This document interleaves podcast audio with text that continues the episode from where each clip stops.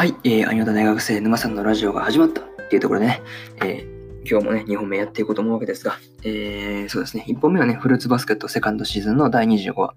の感想を語ってきました。で、えー、こっちね、2本目は、えー、モンスター娘のお医者さんの、えー、11話の感想ですね。えー、そっちを語っていこうと思っておりますので、えー、ゆっくりね、そう気軽に聞いていっていただけると嬉しいです。よし。うん、それじゃあ、いつも通りあらすじからなんですが、えー、っと、スカディの手術に向けて着々と準備を進めるグレンたち。アラーニャもグレンの指導により着実に上達しつつだったが、慣れないことをするストレスからついに彼女が隠していた悪癖が出てしまう、えー、自分でもどうにもできないと嘆くアラーニャに対して、サーフェとティサリアはとある行動で答えるのだった。一方、連日スカディのもとを訪れ、手術を受けてもらえるように説得するグレン。この病は天命なのだと考えるスカディに対し、グレンは思いがけない方法で説得を試みる。果たして彼女は、彼女果たして彼女を説得し、えー、手術をすることができるのか？というね、えー、公式サイトからの引用です。はい。えー、ここから順次感想になっていくわけですが、まあ、一つ目はね、アラーニャの病っていうところでね、そうそうそう、他人のものを盗みたくなるアラーニャのね、テクステ事件などでね、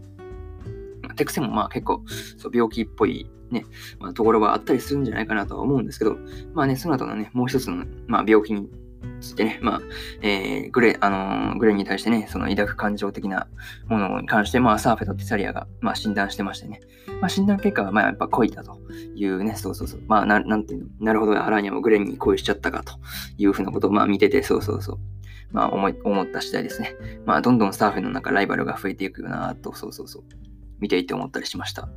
で、えー、二つ目はね、スカディの説得ってとこで、えー、ついにね、そのグレンがスカディの説得を完了しましたね。そうそうそう。治せる病気なんだから天命じゃないっていうのもね、そう、なかなかグレンの説得もなかなか見事だったなと。そうそうそう。天命だと捉えるね、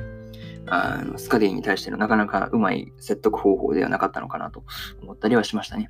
で、これからのね、その街の発展もなんか見届けてほしいという風な言葉も、まあ、スカディに刺さったじゃなかろうかなと、そう、個人的にはまあ思ったりしてます。はい。あとはそうだね、その後のね、なんかグレンがね、スカディに普通の女の子が、女の子がすることとかでね、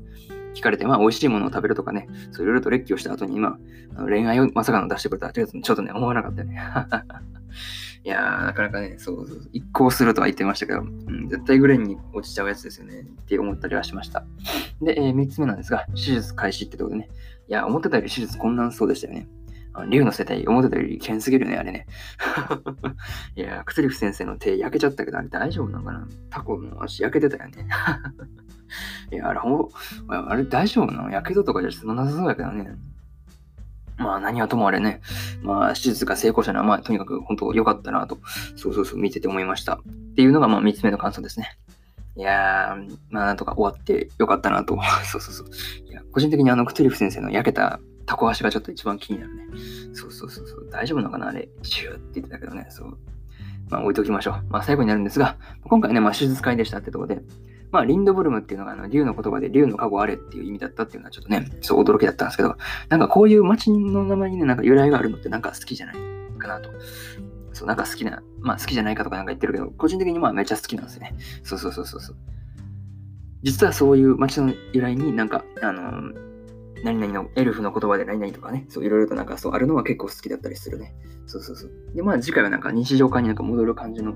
そうだね、なんかタイトルだったからどこなんだろうね。まあ最終回どうなのかめっちゃ楽しみですよね。そうそう、今からめっちゃ楽しみだわっていうところで、そうですね、今回ここまでということです。はい。